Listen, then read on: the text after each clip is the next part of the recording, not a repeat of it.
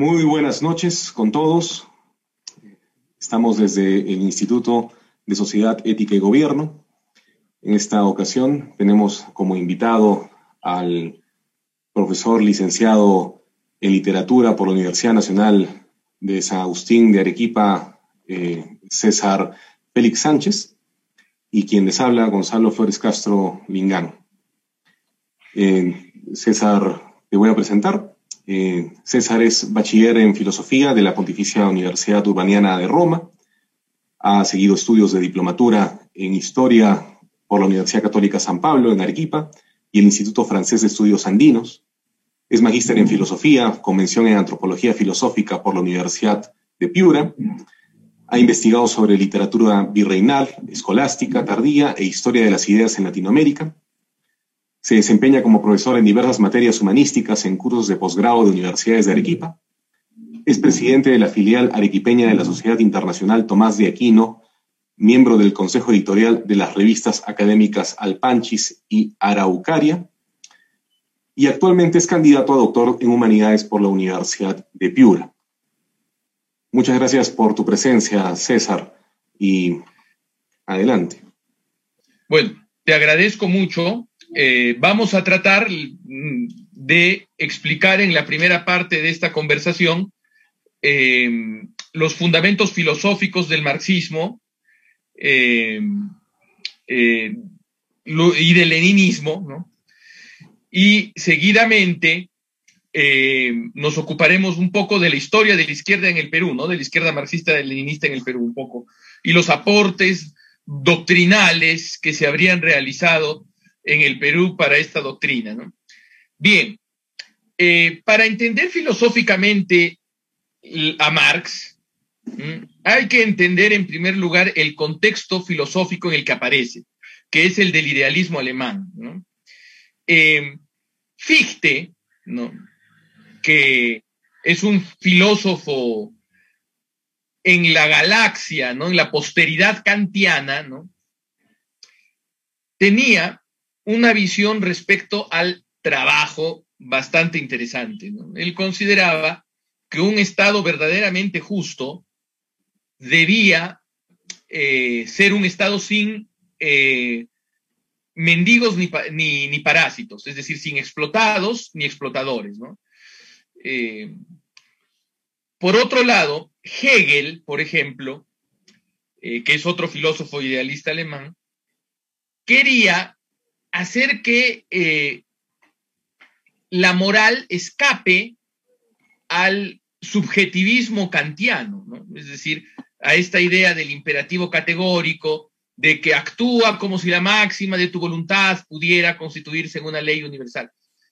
Y a la vez quería unir la ética con la historia. Entonces quería hacer que la ética supere ese encierro en el individuo y a la vez que la ética se conecte con la historia. ¿Por qué? Porque eh, hay una anécdota muy famosa de cuando Hegel escribía la fenomenología del espíritu, que es em, que em, eh, toda la, en Jena, que era la ciudad universitaria de Prusia, donde había habido la batalla napoleónica, ¿no? donde los ejércitos prusianos habían sido derrotados, todo el mundo se había escapado, menos Hegel, que se había quedado escribiendo la, fenomenología del espíritu.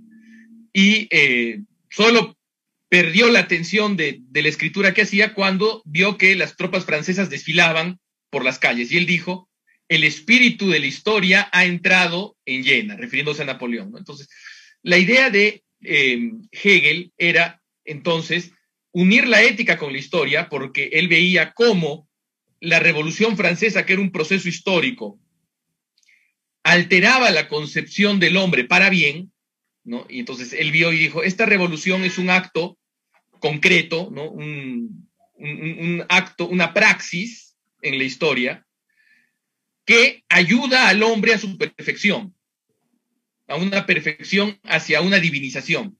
Y a la vez me revela cómo podemos escapar de la subjetividad del imperativo categórico. No mediante la vuelta a una ética metafísica de bienes, sino mediante la intersubjetividad. Es decir, el espacio de la ética para Hegel no es ni la buena voluntad del sujeto, ni tampoco un bien metafísico, sino la colectividad, el pueblo. ¿Mm? Entonces, el pueblo, especialmente el pueblo en donde la historia se está haciendo, es decir, el pueblo que está más dinámico políticamente, es donde está la clave hermenéutica de la historia y del hombre, porque la verdad no es fija, sino la verdad se va haciendo en los procesos históricos. Entonces, en este contexto es que aparece Marx, ¿no? Y claro, hay muchas interpretaciones respecto a Marx, pero yo me inclino más hacia las que rastrean los orígenes del pensamiento de Marx en el Marx joven, en el Marx de los escritos eh, de eh, filosofía política y de economía política, donde todavía dialoga con Hegel y dialoga con los idealistas alemanes, y de ahí surgirá el, ambiente espiritual y, las herramientas filosóficas que luego fructificarán en el Capital y en el Manifiesto Comunista. Me, explico. Ya eh, Fichte y Hegel habían querido de alguna manera sacar al hombre del imperativo kantiano, eh, exacerbando la, la premisa kantiana de que la razón práctica, es decir, la moral, debe ocupar el espacio de la metafísica, es decir, debe ser la filosofía primera, es lo más importante. Entonces, ya, el, ya sea el obrar económico, el trabajo puramente eh, considerado en Fichte, ya sea el trabajo político en Hegel, o ya sea el trabajo artístico en el caso de Schelling, eran las verdaderas actividades metafísicas, es decir, las verdaderas actividades más importantes. Y Marx, aunque reniegue después de los idealistas, piensa lo mismo. Y por eso Marx cree que el fin del hombre, verdaderamente, o sea, la felicidad y perfección del hombre, la eudemonía, podríamos decir, consiste en humanizar la naturaleza mediante el trabajo. Es decir, el hombre transforma la naturaleza mediante su acción para que sea más adecuada a sus, a sus fines y en eso consiste la perfección del hombre. Y el hombre así, en los estadios primitivos de la sociedad, vivía en una especie de beatitud, ¿no? O sea, de, paraíso terrenal en el que podía libremente trabajar sobre la realidad natural que quisiera y aprovecharse de esos, de esos eh, bienes. Hasta que, en una circunstancia parecida a la de Rousseau, eh, porque Rousseau también denuncia el, este pecado original de la humanidad que sería la aparición de la propiedad privada, hasta que apareció la propiedad privada. Entonces, y cuando aparece la propiedad privada, que en Marx no es solo una maldición, que también lo es, sino también era una necesidad para ampliar el poder del hombre, ¿no? Una necesidad histórica de las leyes de la historia. Pero lo cierto es que cuando aparece la propiedad privada, el hombre ya no puede humanizar la naturaleza de manera fluida, porque ¿qué ocurre? Tú ya no puedes, ya no eres dueño de tu trabajo y de los frutos de tu trabajo, porque con la aparición de la propiedad privada y de la propiedad privada de los medios de producción, un señor aparece que se llama el dueño, el patrón, ¿no? El jefe, ¿no? Y aparece otro señor que es el trabajador, el siervo, el esclavo, lo que sea.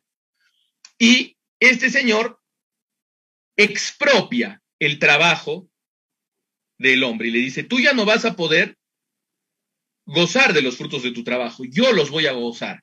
Yo te podré compensar de varias formas, por ejemplo, no matándote en la sociedad esclavista o en la sociedad capitalista dándote un sueldo. Pero nada quita que yo te he quitado tu trabajo. Y si el trabajo es lo más importante en el hombre, es la esencia del hombre, pues te he quitado el alma, te he quitado la esencia, te he hecho otro, te he alienado. Y ahí aparece la alienación, que es un concepto clave en Marx. La alienación es un hacerse otro. Y apenas aparece la propiedad privada y su respaldo, según Engels, su respaldo sociológico, que es la familia patriarcal monogámica, ¿no? Eh, apenas aparecen estas realidades ¿no? del patriarcado y la propiedad privada, el hombre ya no puede ser feliz y ya no es el mismo. Y como él ya no es el mismo, y esa situación es intolerante, intolerable, perdón, el hombre ya no, no puede tolerar esa situación. ¿Se me escucha? ¿Se me escucha? Hemos perdido el último minuto. Em, ¿Podrías repetir lo, del último minuto, por favor? Eh, la frase de Marx, ¿no? Así como existe el mundo injusto de los, eh, de los eh, hombres, los hombres crean, por esa injusticia, el mundo justo de los dioses. Es decir, es como algo que Hegel hablaba en, en la fenomenología del espíritu, la conciencia infeliz. Es decir, el hombre arroja de sí todo lo bueno que tiene, lo tira fuera de su conciencia y le pone el nombre de Dios, o mundo espiritual, metafísico, ¿no? Entonces, em, ese mundo, perdón, ese mundo eh, metafísico em, es el que sirve como no solo un fruto de la no solo un fruto de la, de la opresión humana, sino también una, disculpen un segundo, ¿aló?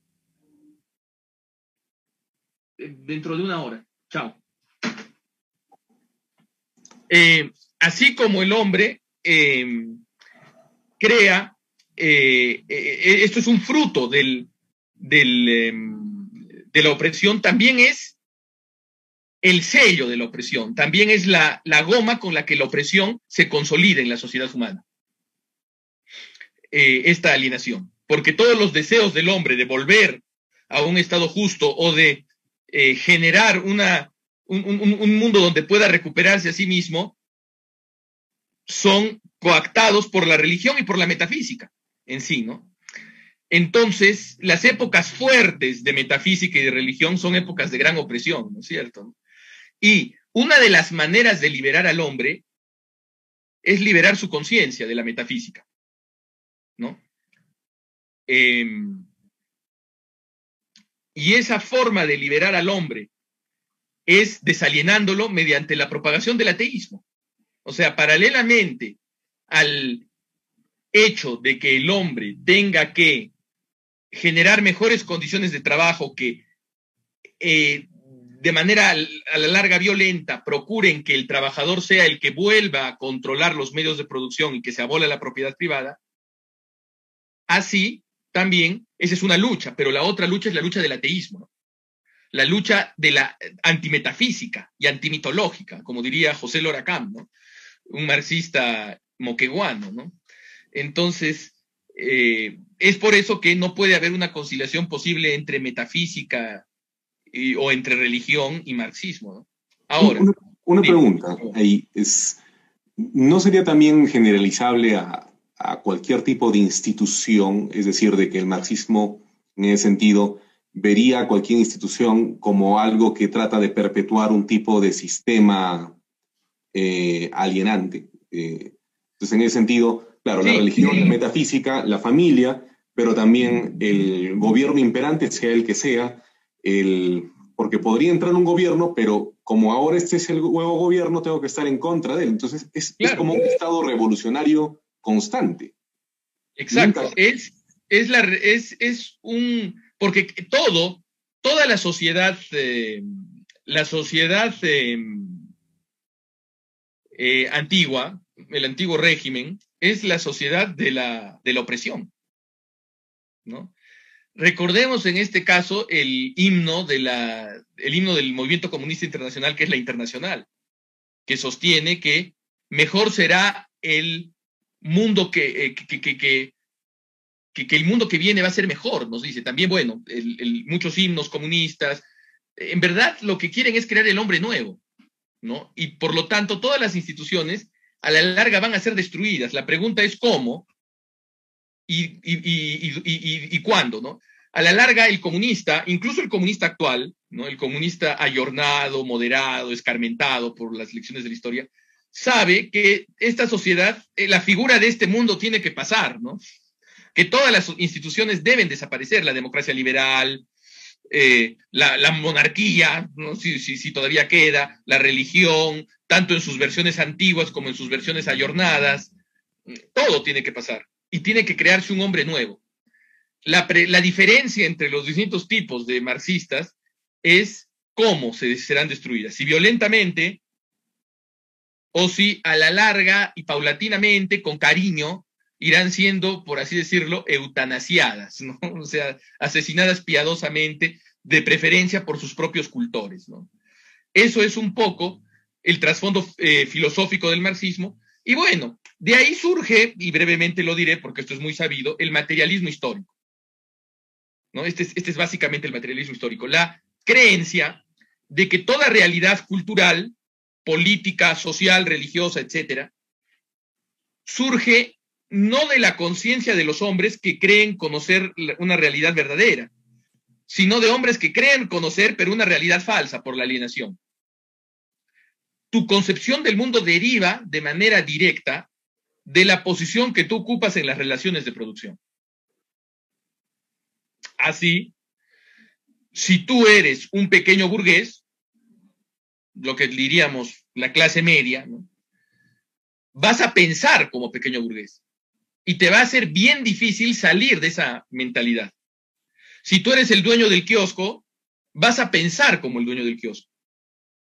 Y, y aunque tú creyeses, por ejemplo, que tú tienes una religión o unas creencias que obedecen a tu conciencia y a lo que tú honestamente crees que es real, en verdad te engañas, es una conciencia falsa, que surge de la necesidad que tú tienes no solo de justificar la sociedad de clases, sino también de una inevitable formación social de, tu mundo, del mundo en el que has nacido. Así, la verdad, la verdad objetiva no existe más allá del marxismo. El marxismo es la única mirada de la realidad.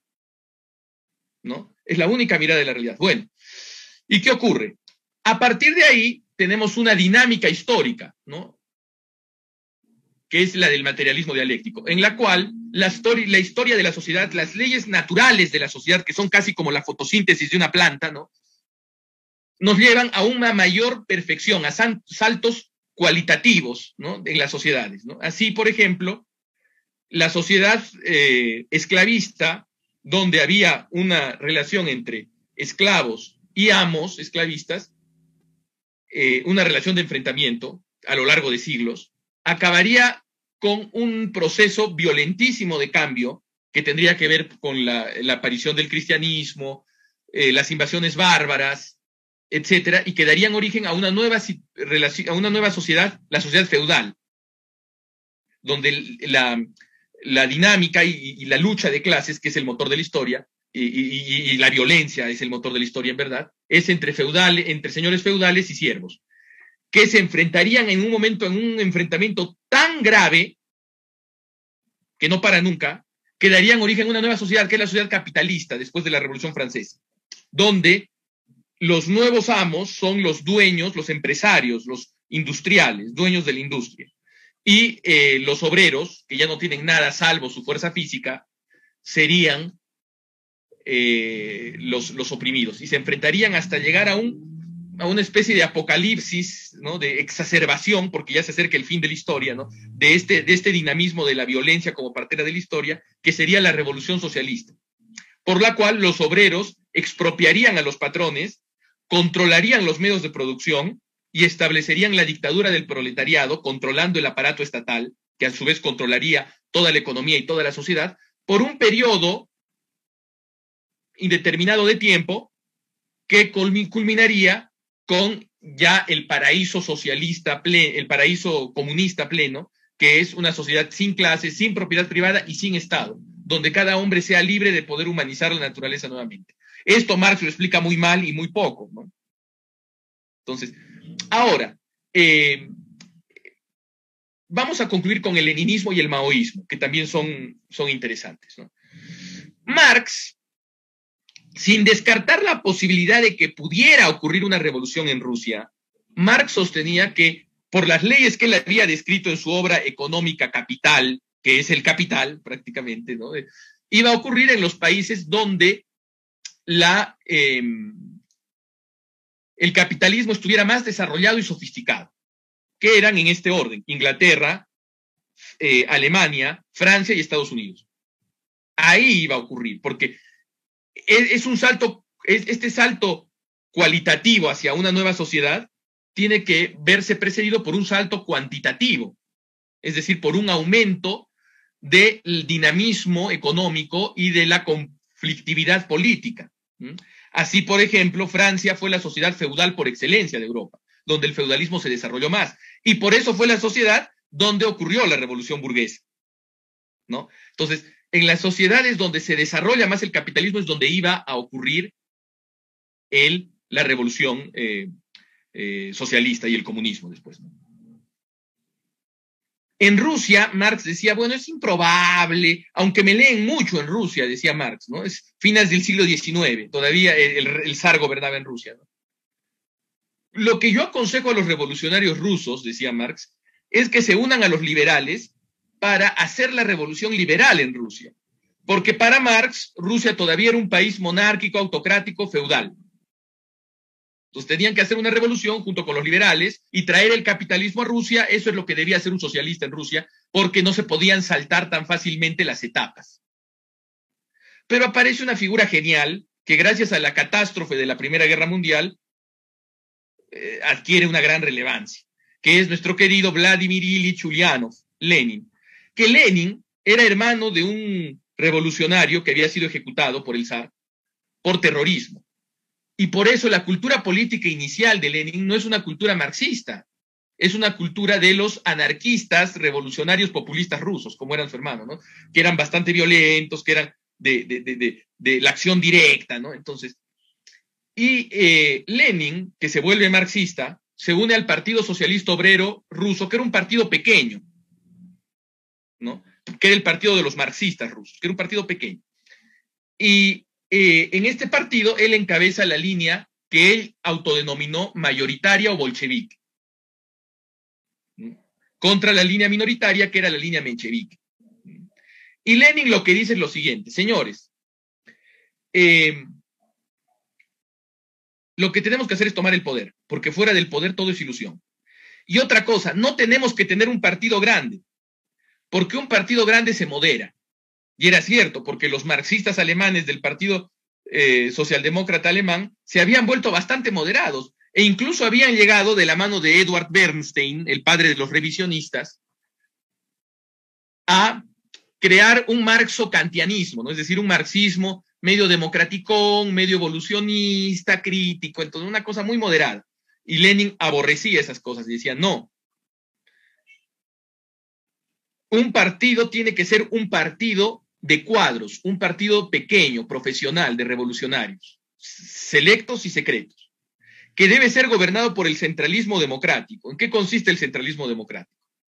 En que todo cargo se elige por el partido, por las bases del partido, pero una vez que los cargos dirigentes del partido deciden la línea del partido, nadie debe discutirla. Por eso es un partido en el que no hay facciones, no hay moderados. Todos siguen la consigna de la dirección. Y además, eh, este partido debe realizar la dictadura del proletariado, todo el poder para ese partido. Entonces era un radical, un extremo. Pero como era un hombre muy convencido y ocurrió una catástrofe generalizada, que fue la Primera Guerra Mundial, comparable al COVID, por ejemplo, en el Perú, ¿no? bueno, mucho peor que el COVID, ¿no? Pero tiene ese, ese mismo sentido de un, eh, un proceso de desarrollo económico que está ocurriendo en Rusia que se frena catastróficamente por una situación en un par de años y que cambia todo, ¿no? Un poco parecida a la situación acá. Entonces, y Lenin decide eh, hacer la revolución. Y Lenin desarrolla una teoría de la revolución que nos habla de condiciones objetivas y subjetivas de revolución, para la que ocurre una revolución. Es decir, no solo está la voluntad, o sea, no, no es una cosa ni totalmente fija ni totalmente voluntarista la revolución. Tiene condiciones objetivas y condiciones subjetivas. Las condiciones objetivas son dos que la clase dirigente de un determinado país se haya descompuesto totalmente y ya no puede ejercer control sobre el país. La segunda es que el proletariado, las clases oprimidas, hayan descendido tanto en su calidad de vida que cualquier cosa sea mejor que la situación en la que están. Pero esas dos clases, de esas dos condiciones, no son nada si no hay la tercera condición, que es la condición subjetiva que, exista un partido revolucionario modelado de acuerdo a, los criterios de Lenin y que este partido haya sido capaz de politizar a ciertos sectores de las clases eh, trabajadoras. Entonces, esa teoría de las condiciones revolucionarias, junto con la visión que él tiene del imperialismo, que está en su libro El imperialismo, la fase superior del capitalismo, Son los dos grandes aportes de, de, Lenin, ¿no? Y, una, eh, pequeña pregunta. Cuando te refieres a politizar, te estás refiriendo a un tema de, doctrina, o sea, de adoctrinar, ideologizar, sí. Claro, de ideologizar en ese sentido. Ah, ya, ya. Sí. Entonces, cuando tú ideologizas a las, a las masas, cuando les das la conciencia política, ¿no? que para eso tienes que fomentar el ateísmo entre ellas, evidentemente, ¿no? Y marxistizarlas. Ahí, no todas, pero por lo menos al sector más dinámico de los obreros. Los mejores obreros ya están en el partido, entonces la revolución va por un cambio, ¿no? Es lo que decía eh, Lenin. Bueno, Lenin toma el poder. Lenin toma el poder en Rusia por una serie de eventos desafortunados, ¿no? Recomiendo para todos los que estén interesados en leer esto, que es muy interesante, especialmente para leerlo en el Perú de ahora, el libro de Richard Pipes, eh, La Revolución Rusa, ¿no? editado por De Bolsillo, que es un super, es un librazo excelente. Entonces, eh, ¿qué ocurre? Eh, toma el poder, establece la dictadura del proletariado y establece el primer estado totalitario de la historia del mundo. Es decir, un estado en donde un partido, porque ¿qué decía Hannah Arendt, que estudia el totalitarismo? ¿Cuáles son las dos características del totalitarismo? Predominio del partido único sobre el Estado y del Estado sobre la sociedad. Es decir, toda la sociedad va hacia un partido único y todo el toda la sociedad va hacia el Estado, y el Estado va hacia ser controlado por un solo partido único, que es un partido totalitario, leninista, ¿no? Y el segundo es el terror de masas, porque Lenin aplica el terror de masas y lo defiende. Es necesario que se, que se destruya a las clases dominantes de manera violenta, ¿no? Y es necesario que se haga la guerra, ¿no? A las clases reaccionarias, ¿no? Entonces, con eso sienta las bases del primer Estado totalitario. Luego, eh, sus primos eh, fascistas, ¿no? sus primos enemigos, hermanos enemigos, porque también son una ideología que tiene orígenes leninistas. Porque pocos saben que una de las personas que murió con Mussolini en el año 45, en abril del año 45, cuando todos los habían, lo habían abandonado, era Nicola Bombacci, que había sido un compañero italiano de Lenin, pero que se va con Mussolini porque cree que Mussolini va a hacer la revolución mejor que Lenin. Entonces, estas ideas totalitarias tienen su origen en Lenin de manera directa. Bueno, em, a partir de ahí es donde Lenin al Partido Socialista Obrero Ruso, facción bolchevique, en el año 18 le cambia de nombre a Partido Comunista de toda Rusia, de todas las Rusias.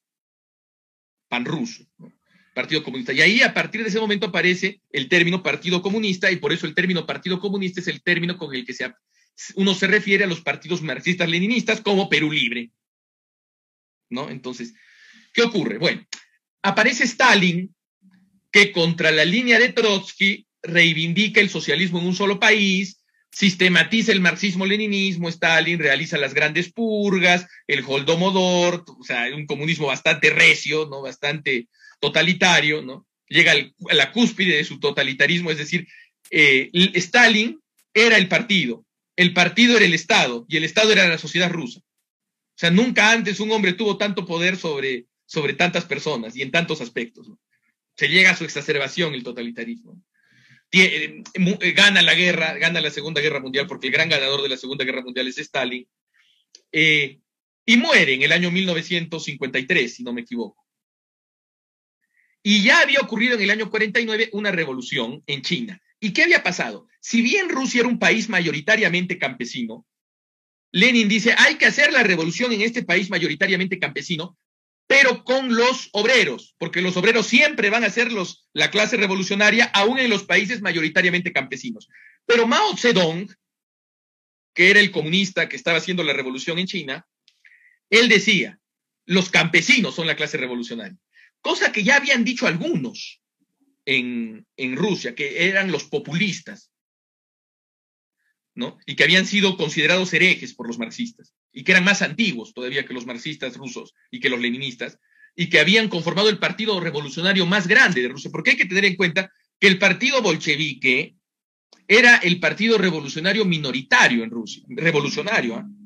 porque el partido revolucionario de masas era el partido socialista revolucionario, que era populista, y que luego Lenin destruye, engaña y destruye. Primero engaña a la línea izquierda contra la derecha y luego destruye ambas líneas, ¿no? Entonces, así que hay que tener cuidado con los que digan ahora, no, ese partido es muy chiquito, los partidos de izquierda más grandes lo van a contrapesar. No, eso no ocurre. Entonces, ¿qué ocurre? Mariátegui en el Perú, como veremos después, también había dicho que los campesinos podían ser clase revolucionaria, pero Mao lo, lo afianza y dice, los campesinos, en los países de las condiciones de China, el campesinado es la clase revolucionaria. Entonces, hagamos la revolución campesina. Y no mediante el golpe de Estado, que era la técnica de Lenin, sino mediante la guerra popular prolongada del campo a la ciudad. ¿no? Es decir, él tiene que estructurarse una guerrilla rural que poco a poco vaya ahogando al enemigo, al Estado antiguo que está en las ciudades, que luego alcance el equilibrio estratégico, es decir, en un momento donde se logre generar eh, que la guerrilla sea tan poderosa como el ejército, y cuando se llegue a eso y la guerrilla empieza a atacar el ejército, a la vez habrá una insurrección generalizada en todo el país y se producirá la revolución.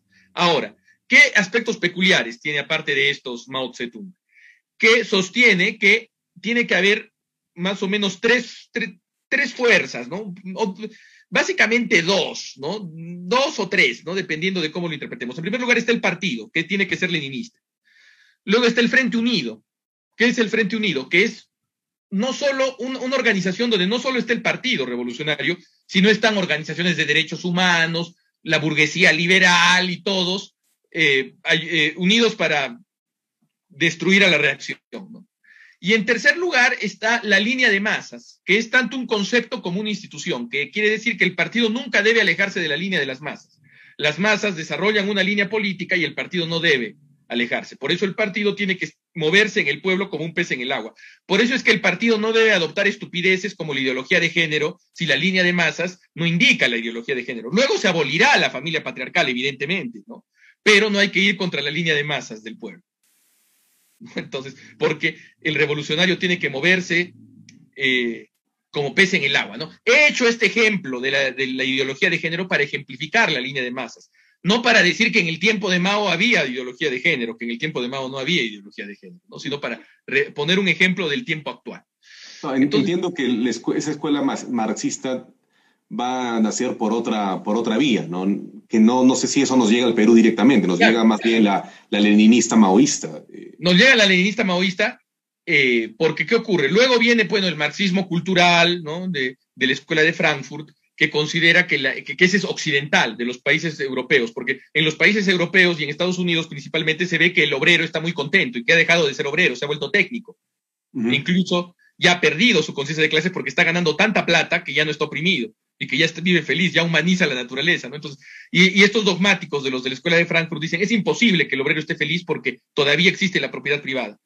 Debe estar alienado por algún lado, debe estar oprimido por algún lado, y ven que está oprimido sexualmente, porque no puede hacer todo lo que él quiere. Entonces tiene que haber una revolución sexual y la nueva clase revolucionaria es la de los depravados, los drogadictos, las personas que están fuera del sistema, los estudiantes universitarios, los adolescentes. Eso es lo que ocurre en el lado eh, occidental. Pero bueno, yendo hacia China de regreso, eh, tú te, darás cuenta, mi estimado, que eh, a medida, Marx empieza como un gran teórico, ¿no es cierto? ¿no? Pero luego a partir de Lenin y a partir de, Mao, más aún, estos aportes de pensamiento Mao o de leninismo son muy prácticos, ¿no es cierto? No son más de, de, táctica política que de, de, lo que nosotros desde nuestra tradición metafísica entendemos como elementos especulativos. No sé si te has dado cuenta de eso. ¿Por qué? Porque prácticamente ya con Mao el marxismo se vuelve una praxis absoluta. ¿No? Una praxis absoluta. Y la praxis es la que tiene el valor verdadero de evolución teórica, ¿no? En la revolución. O sea, de ahí que Deng Xiaoping, que supuestamente es eh, para Sendero Luminoso, que es un maoísta estricto, Sendero Luminoso, Deng Xiaoping, que es el que gobierna China después de Mao, sea un antimaoísta, pero a mi perspectiva es un maoísta puro, porque Deng Xiaoping dijo, no importa de qué color sea el gato, la cuestión es que case ratones. Y por eso hace el cambio hacia una economía libre, pero solo hacia una economía relativamente libre, porque hay que tener en cuenta que el capitalismo en China en la China actual, en la China comunista actual, el capitalismo en China es un instrumento de la revolución para hacer a China más poderosa y para generar la revolución mundial después. No es que los chinos se hayan convertido, ¿no? Entonces, bueno, vamos al Perú. Y brevemente en el Perú, eh, quisiera hacer dos aportes teóricos, mencionar dos aportes teóricos. El aporte de Mariátegui al pensamiento marxista y el aporte de Abimael Guzmán al pensamiento marxista. El aporte de Mariátegui, Mariátegui es una figura muy compleja, porque no es un marxista heterodoxo. Aunque él decía ser un marxista-leninista y aunque los múltiples partidos comunistas que ha habido en el Perú que lo han reivindicado sostienen que era muy ortodoxo, en verdad Mariátegui era una persona que creía que el marxismo tenía que ser una nueva religión para acabar con la decadencia del, hombre occidental. ¿no? Una religión, un mito, como el mito como la moral del superhombre, ¿no? Una nueva moral, porque Mariátegui había leído a muchos eh, filósofos y se había inspirado en muchos filósofos que ahora serían, que bueno, que serían considerados por la estricta ortodoxia marxista como reaccionarios, ¿no? Como Sorel, como Nietzsche, como Miguel de Unamuno. Entonces, es la idea de calco y copia. No, no, el marxismo en el Perú no será calco y copia, sino creación heroica, ¿no? Es criticado por los marxistas soviéticos de su tiempo estrictos por considerar que en América Latina y en el Perú especialmente la clase revolucionaria debe ser el campesinado indígena. Lo critican. Dicen, eso es un populismo, le dicen los soviéticos, dicen, es un populista. Claro, luego cuando llega Mao, eh, Abimael Guzmán en ese sentido ¿no? lo ve ¿no? como un antecedente de Mao Zedong. ¿no? Además, ese marxismo será el marxismo de, de, de más que traer justicia a la tierra o que cumplir con las leyes históricas, es una forma de remediar la decadencia del hombre porque es un intelectual muy preocupado por la decadencia del hombre, por la decadencia de Occidente. Él reivindica un alma matinal contra un alma vespertina. Él reivindica eh, la creación, la juventud del mundo contra las religiones y doctrinas que ya han ido pasando, que ya han ido eh, muriendo. Hay que tener en cuenta que eh, muere a los 34 años, si no me equivoco, muere muy joven, o 36 me parece, ¿no? No, no, no llegaba a los 40 cuando muere Mariátegui. Y por eso su pensamiento es relativamente fragmentario. Está defensa del marxismo y siete ensayos de interpretación de la realidad peruana, que es la primera visión marxista de la realidad peruana. Eh, entonces, funda el Partido Socialista, que luego acabaría llamándose Partido Comunista en 1930, y eh, ese es el aporte de Mariátegui, ¿no? este marxismo campesino, indigenista, heroico, romántico, muy heterodoxo. Ahora, era un gran amigo de las frases hermosas, porque era un gran literato, Mariátegui. Y por eso decía, el marxismo en el Perú no, se, no es calco ni copia, sino creación heroica. Ahora, díganme qué es creación heroica. Eso ya es otra cosa, ¿no? O sea, puede ser cualquier cosa, ¿no? También peruanicemos el Perú, ¿no? Era su frase, ¿no? Peruanicemos, ya, bueno, está bien, peruanicemos el Perú, ¿no? Pero, porque ¿qué ocurre? Él dice, eh, que, eh, por ejemplo, él establece en la cultura peruana una tripartición, ¿no? el periodo indígena, el periodo colonial, eh, bueno, el periodo eh, colonial, ¿no? Y luego el periodo cosmopolita que es necesario para llegar a un periodo nacional verdaderamente puro, ¿no? Entonces, también tiene elementos de nacionalismo en ese sentido, ¿no? Pero ¿qué ocurre? También tenía otra frase bonita, que era, el marxismo-leninismo será el sendero luminoso que conducirá al Perú a la revolución. Claro, esta palabra, esa frase puede ser que no tenga sentido para nosotros en 2021. Esperemos, ¿no? Pero, ¿qué ocurre? La revolución era como el paraíso anhelado, era como la justificación en los, en los debates teológicos del siglo XVI. Era algo que todo el mundo quería conseguir, pero que no sabía cómo. Y así había la teoría anarquista para conseguir la revolución, la teoría anarcosindicalista para conseguir la revolución, la teoría aprista, que era un marxismo heterodoxo que luego dejó de ser marxismo, ¿no? Y se vio a sí mismo como una superación del, marxismo, el aprismo, ¿no? Y luego, eh, pero en, ese debate por quién iba a ser la revolución en el Perú, mm, eh, María Tegui dice, bueno, es el marxismo-leninismo, que va a ser nuestro sendero que nos va a llevar a la revolución, que es como la salvación nuestro sendero luminoso. Y bueno, hemos hablado de Mao y los rusos, ¿no es cierto? ¿no? Y llega un momento donde Mao se pelea con los rusos después de la muerte de Stalin. Y ese cisma provoca un cisma en el Partido Comunista Peruano, que se divide en el Partido Comunista Peruano llamado Unidad, que es el prosoviético en el año 64, y el Partido Comunista Peruano, del perdón, el Partido Comunista del Perú, bandera roja, que era el pequinés pro-chino, que a su vez se divide en tres, bandera roja, en el año 70 se divide en tres, bandera roja, patria roja y sendero luminoso. Patria Roja, a su vez, en el año 78 se divide en Patria Roja y Pucallacta, que es Patria Roja en quechua. Y tanto Sendero Luminoso como Pucallacta son los partidos más extremistas de la ya inmensa cantidad de partidos y movimientos marxistas extremistas que existían en el Perú a partir del gobierno de Velasco. Ustedes no tienen idea la gran cantidad de izquierdas que había en el Perú. Incluso la izquierda unida de 1985, que era supuestamente la izquierda legal, que era la que participaba en elecciones, tenía partidos muy radicales en su seno y tenía decenas de partidos en su seno porque tenían una pasión por dividirse, dividirse, dividirse, dividirse.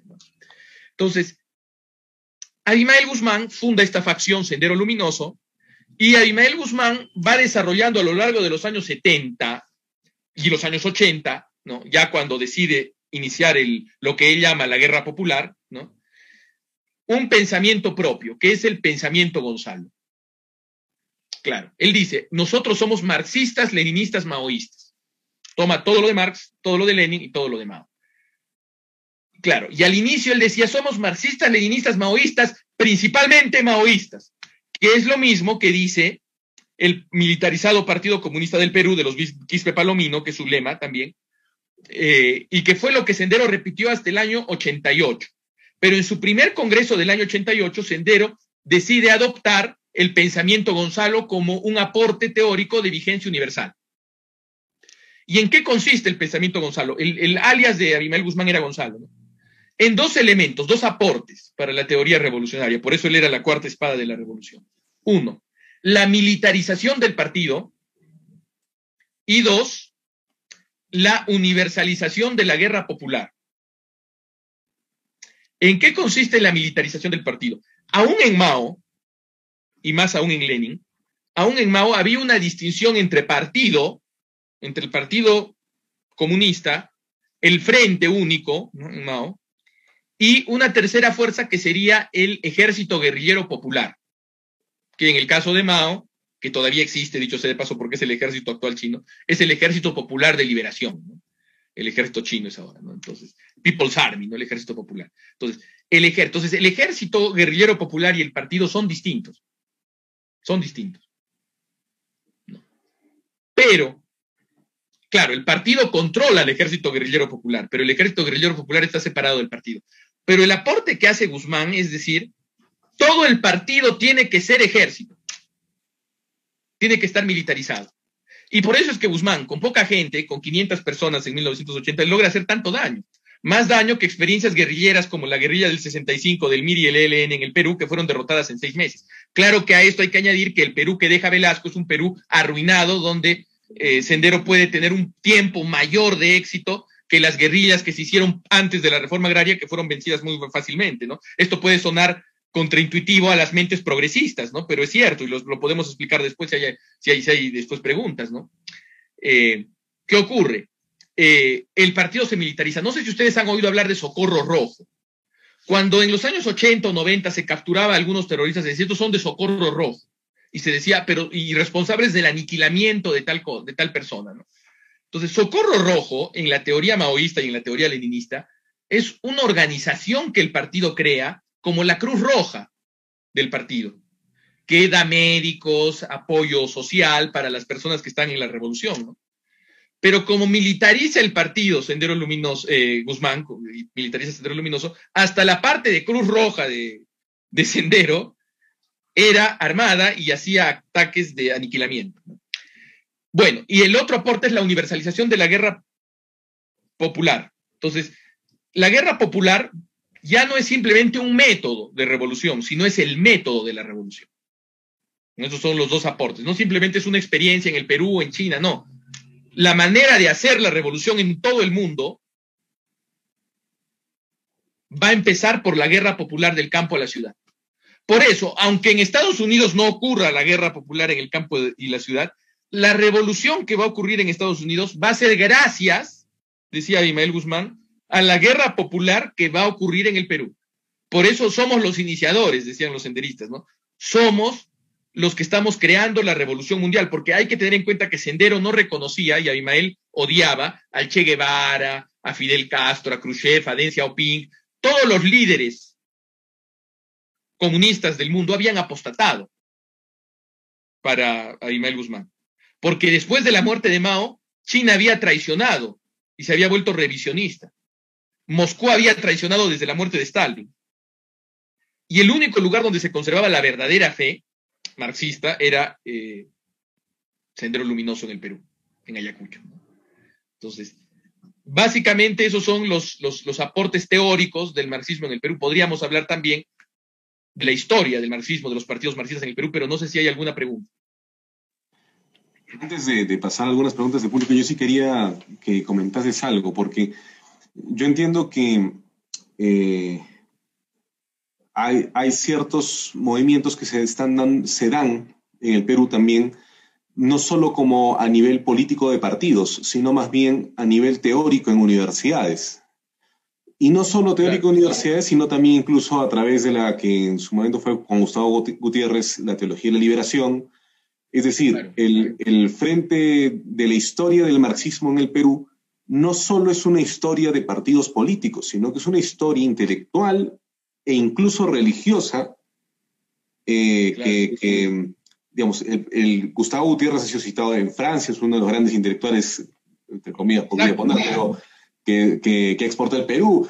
Es decir, que esa historia, ¿cómo, cómo podríamos entenderla un poco así en, breves palabras? ¿Qué ocurre? ¿Qué ocurre? Es interesante lo que dices porque ese es el tercer aporte, ¿no? Podríamos decir, del Perú al marxismo, ¿no? Claro que la paternidad de la teología de la liberación, la paternidad peruana de la teología de la liberación ha sido discutida, porque en verdad parece ser que el, em, el, padre de la teología de la liberación es Rubén Alves, un presbiteriano. Pero aquí, bueno, lo criollizó y lo volvió más popular Gutiérrez y le dio un mayor soporte, ¿no? Pero, claro, ¿cómo define Gutiérrez la teología, el padre Gutiérrez? esto es literal, ¿ah? De teología de la liberación, de su libro. La teología es reflexión crítica sobre la praxis. Eso es la teología de la liberación. Ahí ya está en, el mismo campo que estos señores. Pero ¿qué ocurre? Eh, eh, sí, o sea, es curioso, pero aún antes del concilio en el Perú, del concilio Vaticano II, que es el que abre la puerta con el ayornamiento a toda clase de cosas extrañas en la vida de la iglesia, lo digo como historiador, no lo digo como abogado, que no lo soy, porque quizás algún abogado que escuche lo que yo digo va a decir, herejías, no puede ser, porque el derecho canónico nos dice, no, bueno, como historiador de las ideas. Como historiador de las ideas es evidente que el proceso que ocurre en la Iglesia Católica en, el en los años 60 abre las puertas a toda clase de heterodoxias. Mm, eso yo creo que es indudable. Pero ¿qué ocurre? Em, en el Perú, aún antes de esto, ya había infiltración. Muy poca, pero había, y en todo el mundo en general. Porque pocos se acuerdan del padre Salomón Bolo Hidalgo. El padre Salomón Bolo Hidalgo fue un sacerdote suspendido a divinis por participar en la política de la mano del Partido Comunista, que en el año 62 lanzó en el Perú un Frente de Liberación Nacional, en donde el candidato Bolo era el, segundo vicepresidente, candidato segundo vicepresidente, y el candidato presidente era el general César Pando Egusquiza que era un ex militar, un militar retirado, ¿no? Entonces, siempre la izquierda en el Perú ha entrado con militares y con curas. Esa ha sido su, su, em, em, su, su, su, peculiaridad, y hasta ahora dura, porque si te fijas, la izquierda, que comparada con la izquierda de ahora, con la izquierda de Perú Libre, era pues infantil de los años 2000, del 2000 al 2010, tenía a su, a su militar y a su cura, que eran Ollantumala y eh, Arana, ¿no? Y el padre Arana, ¿no?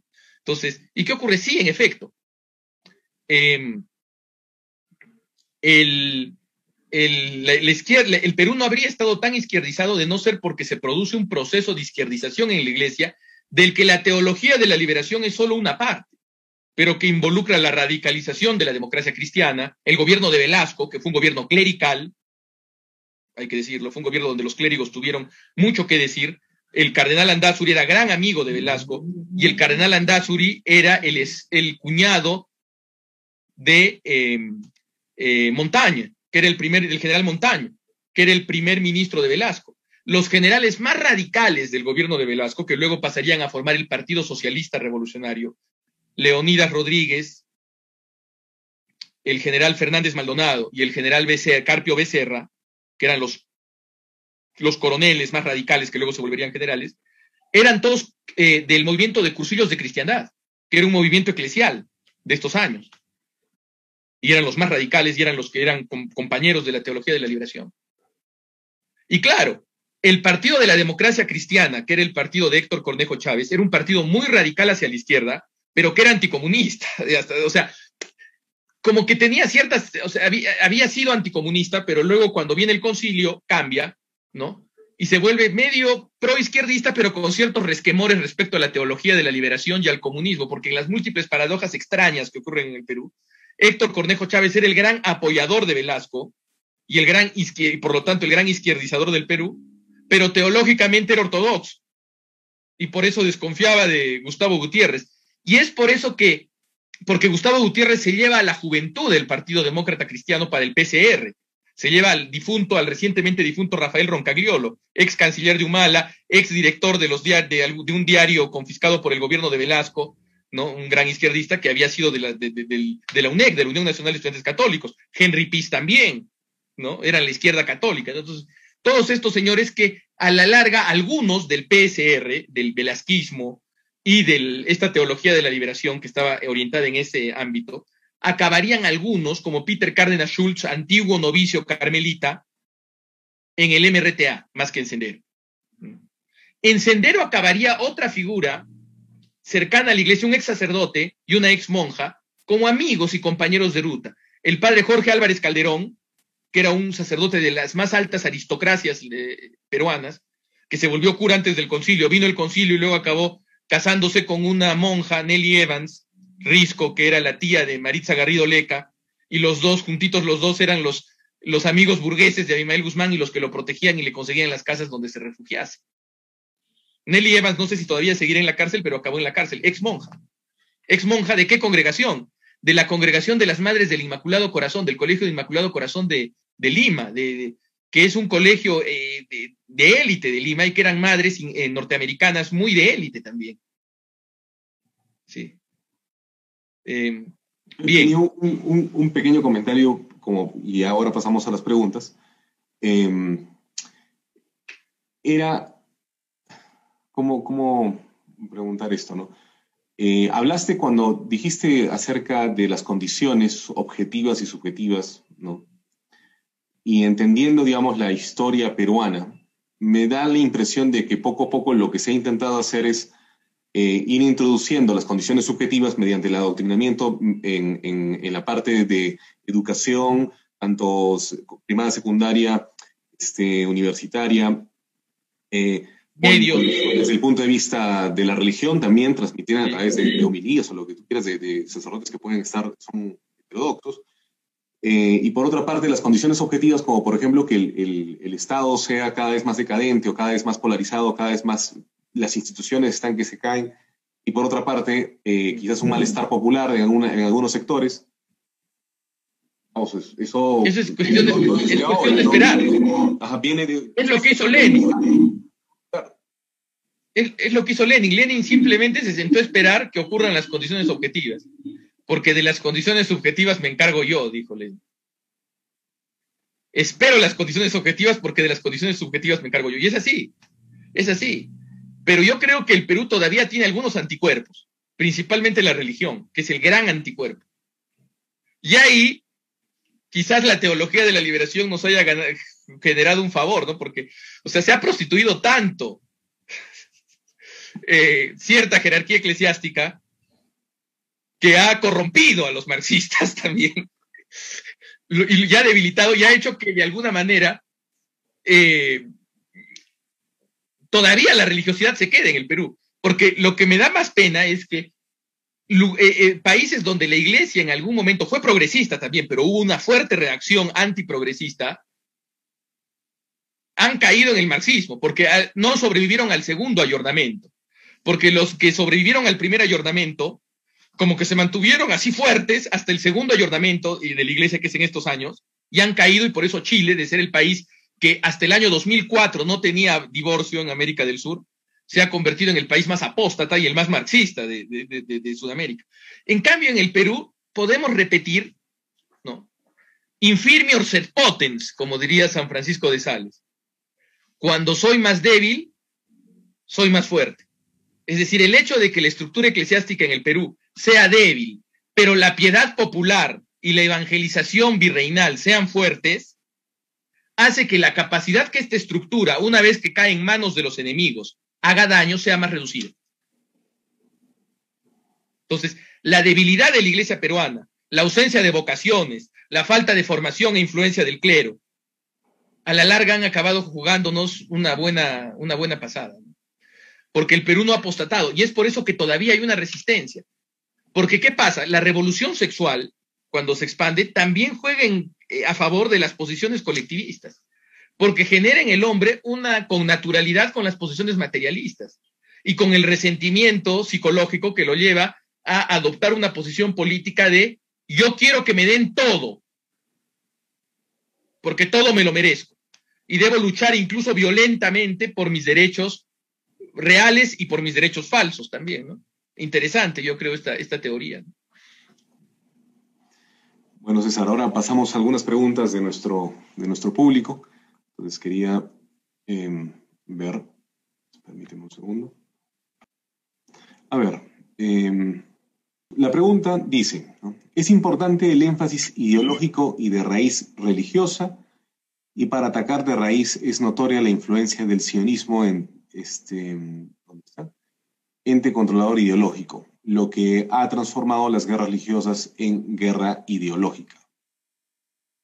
Y continúa el comentario, dice, desde Marx en Manuscritos Filosóficos Económicos, quien apadrina presenta a Engels y encarga a Moses Hess eh, responder a Bauer sobre la cuestión eh, judía. Luego Trotsky pertenecería a círculos, entiendo, sionistas y posteriormente la influencia eh, de Yagoda en Stalin, etc. No sé qué comentario podrías... ¿Quién hace la pregunta? Disculpe. La hace Julio Echevarría, si no me equivoco. Bien, bueno, Julio aquí hay que aclarar un poco los términos, ¿no? Si nos estamos refiriendo a sionismo o a judaísmo. ¿no? Es interesante eso, ¿no? Porque, por ejemplo, la Unión Soviética fue antisionista. Si es que entendemos sionismo por nacionalismo judío, defensa del Estado de Israel, etcétera, etcétera.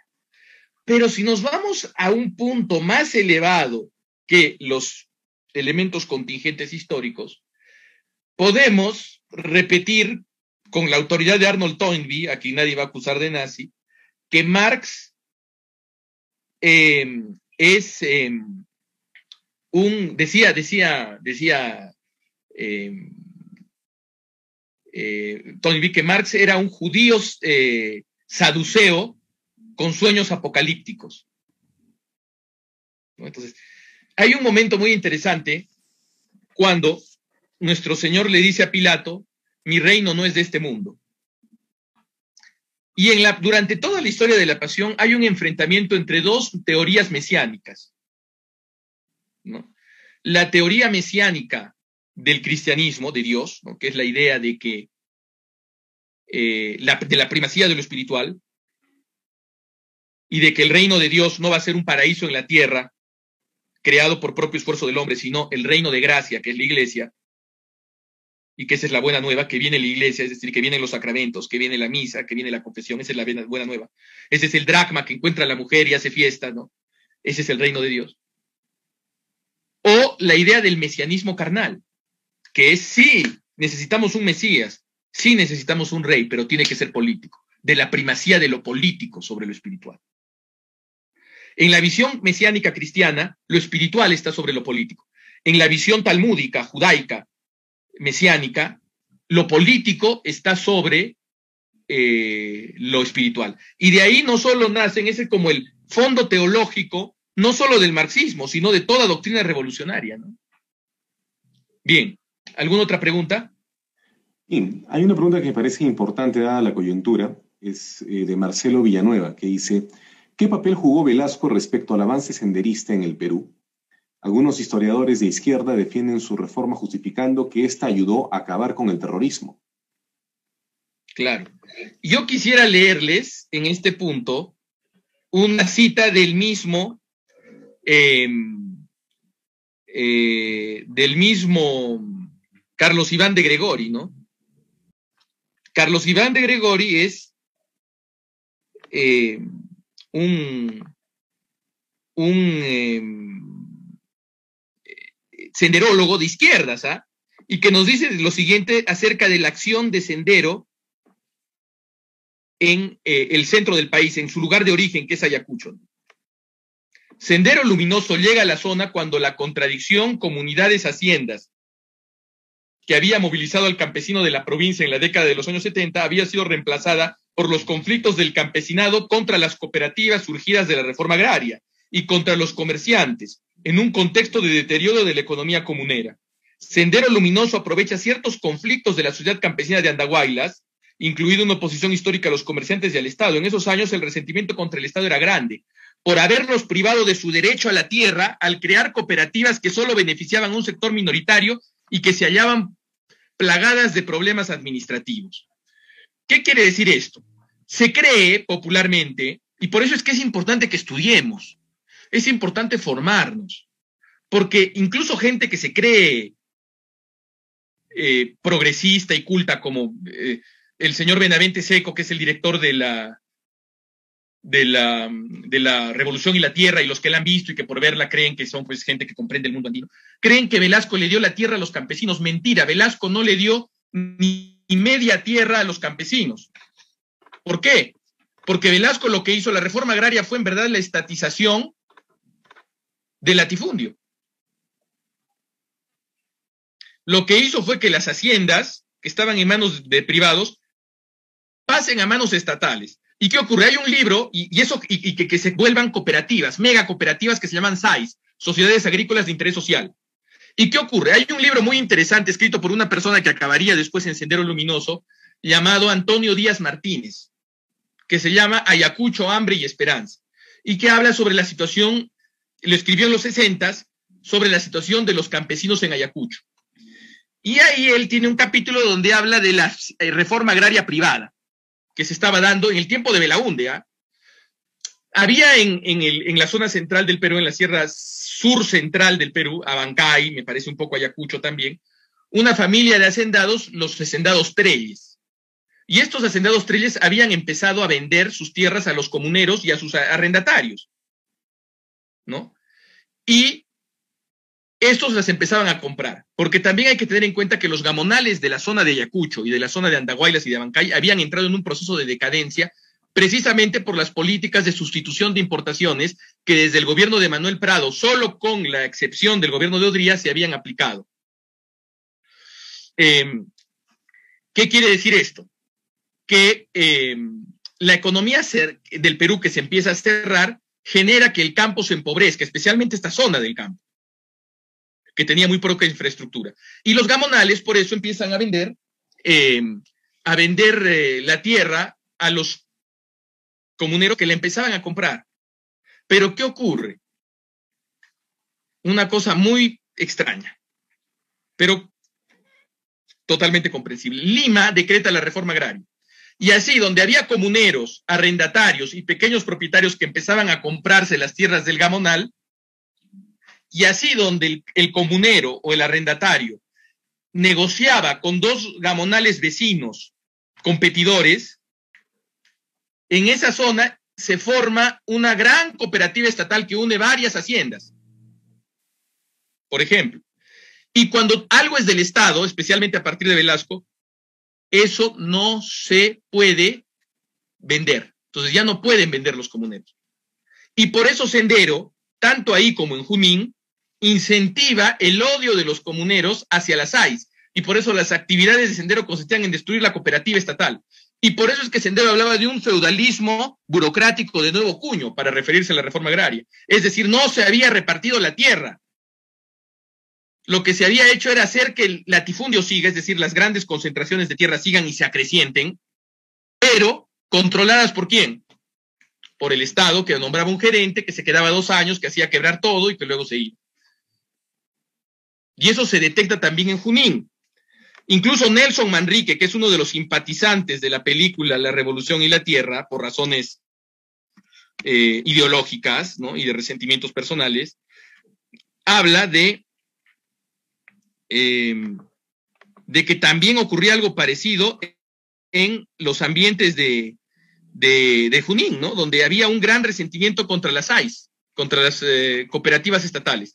Y por eso es que, eh, no sé si ustedes han oído en los últimos debates que mm, eh, Hernando de Soto decía